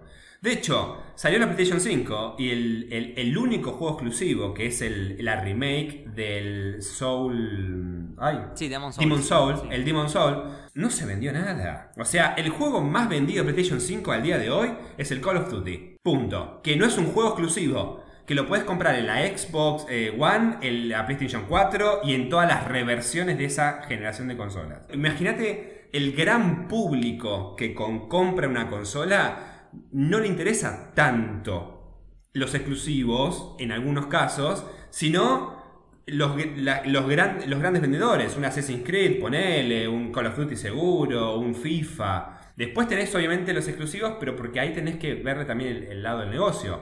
Es la propia empresa la que también la que está bancando eso. Creo que si te compras la Play 4 ahora, la vas a aprovechar mucho más que la Play 5 porque tenés una biblioteca enorme de juegos, pero dentro de 3-4 años, cuando estés en, en el clímax de la. Play 5, ahí te va a empezar a pasar que vas a querer jugar un juego, no sé, Spider-Man 2, ponele, por decir algo, y va a ser exclusivo de Play 5 y no, no lo vas a poder jugar. Entonces, a largo plazo, quizás te conviene más PlayStation 5. Pero si estás muy, muy, muy manija ahora, comprate la 4 y de última la vendés y te compras la 5. También hay que ver los precios, ¿no? Porque Claro. la Play 4 ahora me está fijando en Mercado Libre, está apro- aproximadamente 60 mil pesos promedio. A veces más, a veces menos, pero promedio 60 mil. Y la Play 5 está a 75. Que no, es tanto Dale, más. ese precio es una mentira. Entonces, Y acá quiero, perdón, me voy a tomar un paréntesis. Me- No, me voy a tomar un paréntesis. Voy a denunciar. y está en cuotas a veces. 15 mil pesos de diferencia. No, Ger, es una mentira eso. Eso fue para la preventa. Y voy a decir una cosa, ya que me- tengo la oportunidad. La segunda preventa de la PlayStation 5, que fue hace básicamente unas dos semanas, fue una mentira, una estafa al público consumidor. Hubo re pocas. hubo Porque re primero, no hubo unidades digitales a la venta, solo hubo físicas y solo se pusieron a la venta. Deben haber sido 10, 20 consolas que fueron las ventas canceladas de la primera preventa. No hubo unidades nuevas. Sony, la página de Sony, no en ningún momento puso a la venta la nueva PlayStation 5 en la segunda preventa. Pasó 20-30 minutos y pasaron de lanzamiento a agotado. Nunca la pusieron. Yo estuve durante todo el día haciendo F5 en la... ¿Sabés que yo tengo, tengo data interna, eh, como un, un chanchullo ahí que, por ejemplo, en- no, no, no voy a nombrar eh, marcas, pero hubo una marca que vendía la Play y se la vendían entre los mismos empleados. Como que la agotaron los mismos empleados, entonces después cuando salió a la venta ya estaban agotadas porque se la vendieron a sus empleados. Hubo hasta alguien, eh, a ver, es Twitter, ¿eh? Yo porque me, me encanta el quilombo, pero no tengo Twitter, pero me meto igual. Hubo alguien en Twitter que dijo, acabo de ver literal a alguien saliendo de Frávega de tal local en mano con una bolsa la, la caja de la PlayStation 5. Se le está. Como diciendo, ya está. Y los hijos de puta inventaron una preventa solo como, como, como, mm, como método de investigación de mercado. Claramente la, la ansiedad vende, pero fue una mentira. Cierro paréntesis. A ver, yo porque ya tengo la PlayStation 4. Si no tenés ninguna Play, esto es lo que yo te decía con el tema del alma. Si te aguantás, Ger, hacé lo que te dice Lucas. Comprate la Play 5. Ahora, si sos un vicioso en la cual tenés la necesidad de comprar y jugar ya el Miles Morales, y comprate una PlayStation 4, ni siquiera Pro, comprate una PlayStation 4 usada y listo, te das las ganas. Perdón, total, total, todos los juegos que te compres, tenemos por fin la ventaja de que la mayoría van a ser retrocompatibles con la PlayStation 5. Entonces, ahí dentro de todo lo ganás. Ese poco. es el tema. A mí lo que no me gustaría es eh, tener la Play 5 y no poder jugar al Last of Us, que hace un millón de años que me muero de ganas de jugarlo, pero poder jugar al Last of Us 2. No, y tanto. no lo voy a jugar hasta no jugar el 1, obviamente, pero me imagino que no pasa. Igual, O sea, no va a pasar. no, igual estar tranquilo, porque la lista de juegos que no son retrocompatibles con PlayStation 5 ya, ya, ya estuvo saliendo. Y créeme que no es lejos, ninguno de esos juegos crees que existía directamente. Hasta, hasta el Senseiya, que te encanta carta piñas con, con el Cosmos y todo eso, hasta ese juego es retrocompatible. Hubo problemas con el Shadow of War, eh, perdón, el Shadow of Tomb Raider, que dijeron que se rompía. pero que era un problema del sonido del videojuego, no con, la, con el, no con la Play, sino con el videojuego. Esas cosas se ajustan, así que no, no te preocupes. Así que hacé de Lucas, si te aguantás, juntá la plata y comprate la Play 5 en cualquiera de los dos formatos. Y si no te aguantás porque el alma, tu barra del alma te, te puede, comprate una PlayStation 4 usada y a la mierda. Bueno, igual tengo una lista de juegos bastante larga para jugar en computadora, ahora que tengo una nueva computadora, así que voy a esperar probablemente. Gonzalo, para ir cerrando, tenías una pregunta muy importante para hacerle a Lucas, como la pregunta para cerrar, la pregunta bomba. Espero que esté a la altura de las expectativas que tengo. ¿estás soltero? No, mentira, no. no, no, no. ¿Cómo no. fue tu primera vez? Claro. ¿Cómo- no. No, no, no. No, en realidad no era pregunta. Era que yo creo que Sony está armando sus videojuegos, a partir de ahora, está armando sus videojuegos como una larga saga que me hace acordar mucho a lo que hace Ubisoft con Assassin's Creed. Y yo espero que no cometan los mismos errores que hizo Ubisoft con Assassin's Creed, que es, che, esta saga vende, saquemos uno por año. Y así fue como tuviste en algún momento Syndicate, Unite y qué sé yo, que decías, boludo, pero esto es lo mismo que siempre, solo que, que cambian eh, la plantilla, como hace FIFA a veces con algunas versiones de, como hace algunas veces Electronic, Arts con el FIFA. Entonces, hicieron, por más que fue sorpresa de que, che, mirá, ya el Miles Morales está desarrollado, Sí. por lo menos tuvieron dos anitos de desarrollo. Ubisoft debe haber tenido seis meses a veces en desarrollar un Assassin's Y después salen todos rotos. Y después salen todos rotos y tenés que bajarte la actualización de la actualización de la actualización. Sí, no, yo no lo veo tan así del lado de Sony. Eh, porque me parece que se toman su tiempo para hacer lo- los videojuegos. Salir con un videojuego roto es, es contraproducente. O sea, te- te- termina manchada la franquicia, termina manchado el estudio. Eh, Gran ejemplo, perdón, gran ejemplo lo que pasó con... Ma- en Avengers. Eh, eh, no, no solo con eso, sino con... ay, ¿cómo se llama esta saga que sacó Andrómeda, el último juego que la cagó? Mass Effect. Mass Effect. La- Mass Effect. la Bueno, Mass que- Effect quedó manchadísimo. ma- quedó manchadísimo. Bueno, yo creo que no se quieren arriesgar a eso. Le ponen bastante laburo, bastante amor, bastante dedicación a cada juego. Y sí, obviamente van a tratar de, seguir extendiendo las cosas. Pero creo que hacerlo de una forma que, que quede bien y que sea de calidad no, no es ningún problema. Pero ¿no sentís que encontraron un camino, una historia eje en la cual, che, en vez de hacer juegos de Spider-Man sueltos, ¿no sentís como dijeron, che, vayamos por esta línea? Sí, claramente. Siento sí, que sí, sí. encontraron esa línea. Como el Assassin's Creed, que tal vez vos ves el primero y después ves todos los, la última camada. No solo ves una evolución en cuanto a gráficos, sino que ves los diferentes caminos que trataron de encontrar para que sea viable una continuidad, más allá de la historia. eh, Viste que siempre el Assassin's Creed tradicionalmente es como que tenés la historia de tus antepasados, qué sé yo, y después lo que está pasando en el mundo real.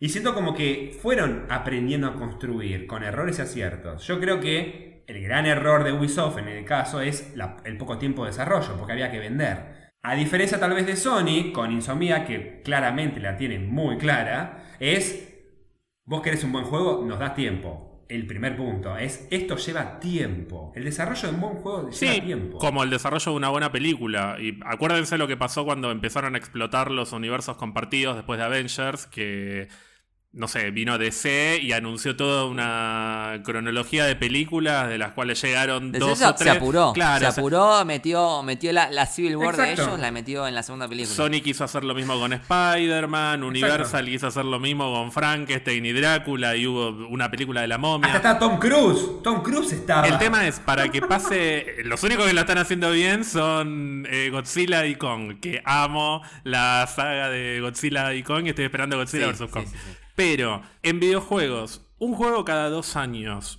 es un tiempo razonable o es poco? Porque no es que dijeron, bueno, con Spider-Man no fue re bien y viene Miles Morales, Spider-Man, Venom, pa, pa, pa. No, pasaron dos años, llegó Miles. Y dos años, dos años, tres años. en- es un tiempo razonable, por Ahora, eso. El God, of- el God of War, el God of War, creo que es, a ver, el mejor ejemplo.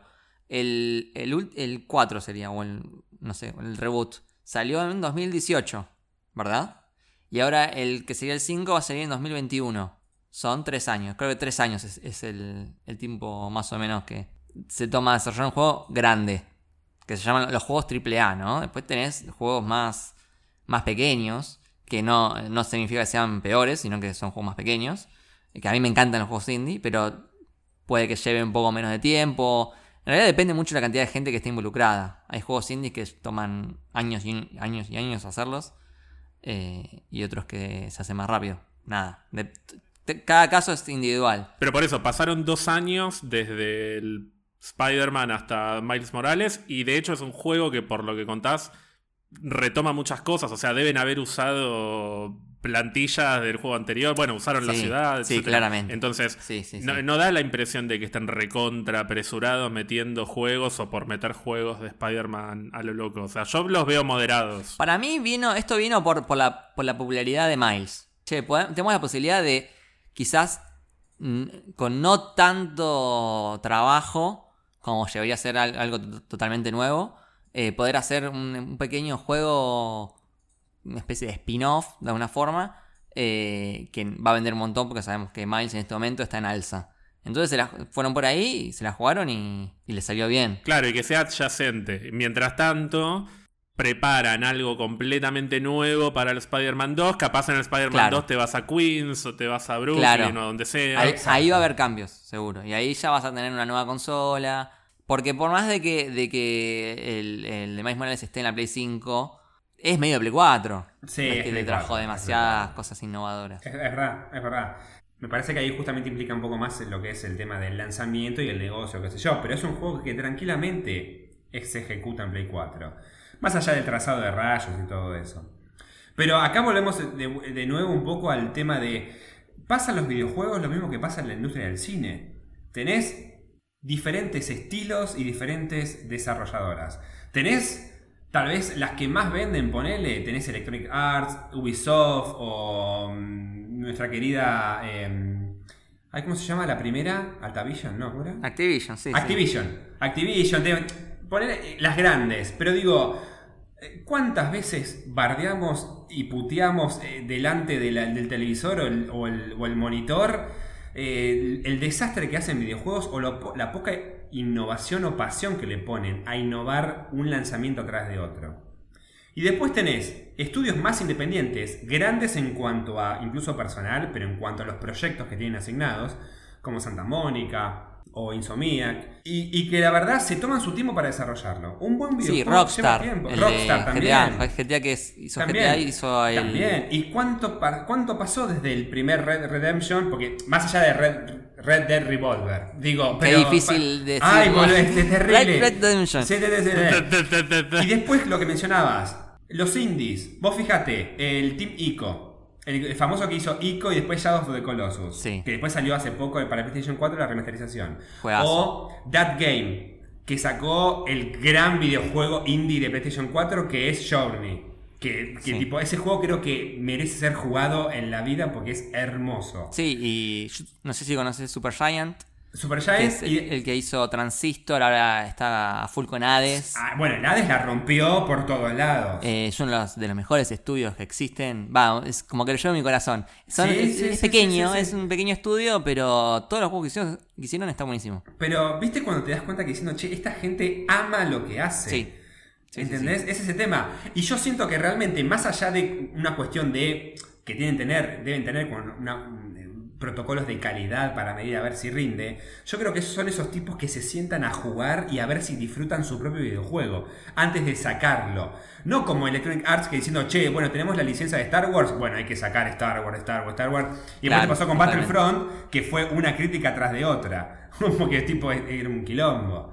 O los Sí, FIFA sí, también. Estaba, yo estaba viendo un doc- un documental de, de Super Giant, este estudio que mencionaba, y hasta el jefe, jefe de todos, se pone a jugar el juego. Claro. Eh, entonces, o sea, realmente se interesan porque, porque todo salga bien. Sí, sí, sí, sí. Y, y que se sientan orgullosos de lo que están sacando. Sí, tal cual. Eso es una gran diferencia. Bueno, Gonzalo, ¿cómo la pasaste hablando con una persona que sabe tanto de videojuegos y del mundo del cine en general como Lucas? Me encantó. Me encantó porque además, no solo por lo que sabes, sino por también este ir y venir entre cine, videojuegos, pero no solo el videojuego de, de Miles, la industria del videojuego. Porque cuando uno habla de un videojuego, cuando también hablamos de.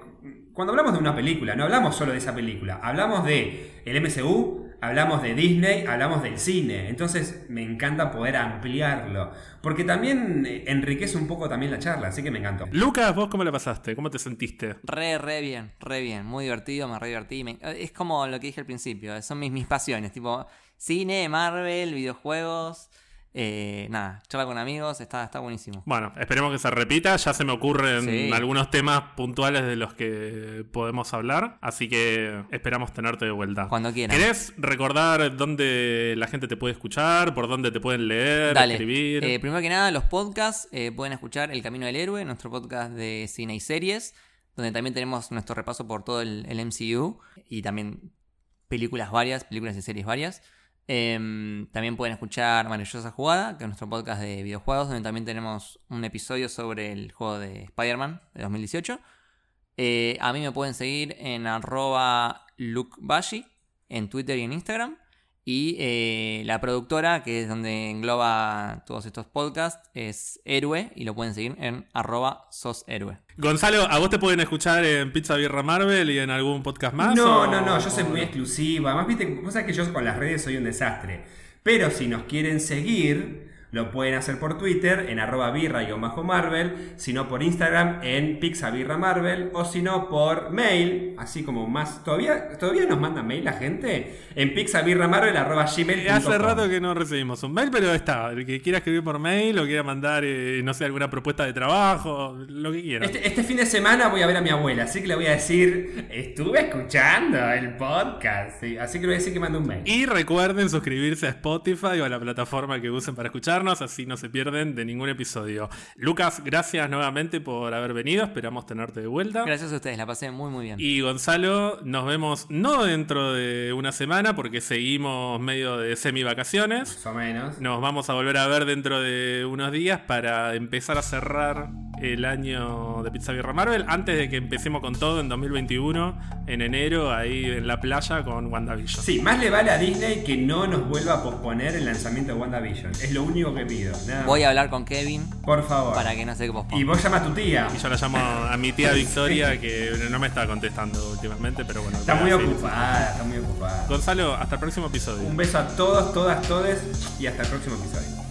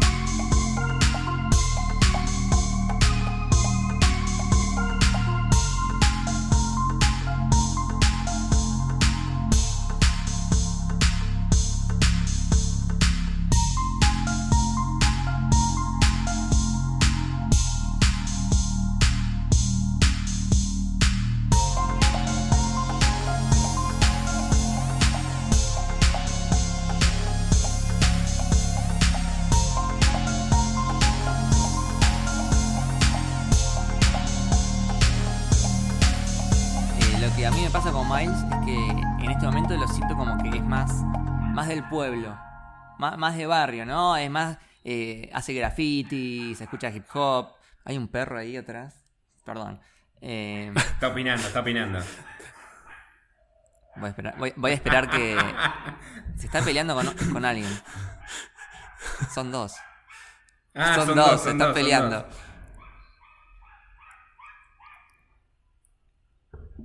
Se están peleando por quién es mejor, Peter o Mike. Claro, me parece que ganó, ¿eh? Porque fue el último ladrillo, fue de él. No, sigue. Tiene pinta de ser esos chiquititos, ¿viste? Un caniche. Ahí, ahí creo. Ahí se le pasó. creo Ahí se que- le pasó.